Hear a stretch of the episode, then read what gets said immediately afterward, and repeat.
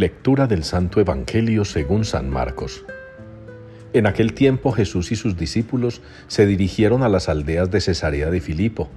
Por el camino preguntó a sus discípulos, ¿quién dice la gente que soy yo? Ellos le contestaron, unos Juan Bautista, otros Elías y otros uno de los profetas.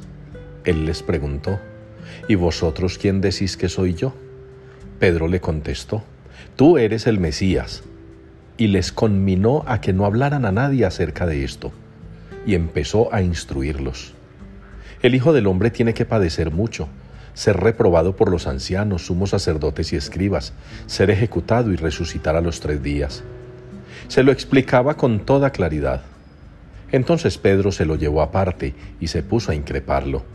Pero él se volvió y mirando a los discípulos increpó a Pedro.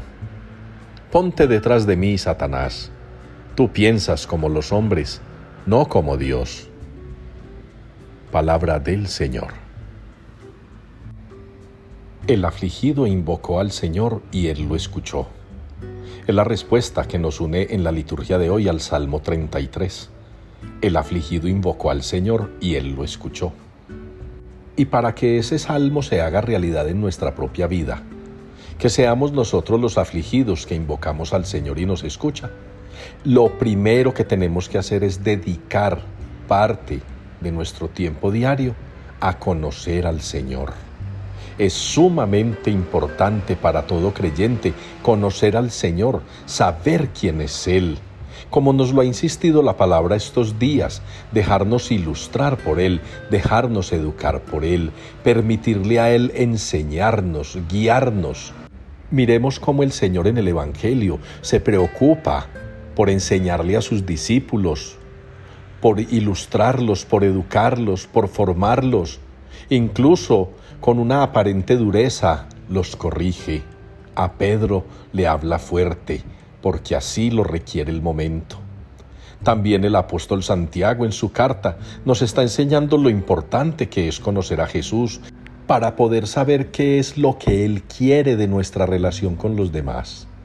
De manera, hermanos, que si conocemos bien a Jesús y sabemos qué quiere de nosotros, seguramente cuando le hablemos en nuestra oración y cuando nos encomendemos a su infinita y maravillosa misericordia, tengamos la certeza que Él va a interceder ante el Padre por nosotros, porque Él lo ha dicho, todo lo que pidan al Padre en mi nombre os lo concederá.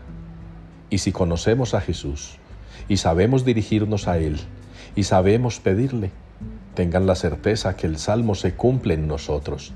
El afligido invocó al Señor y Él lo escuchó.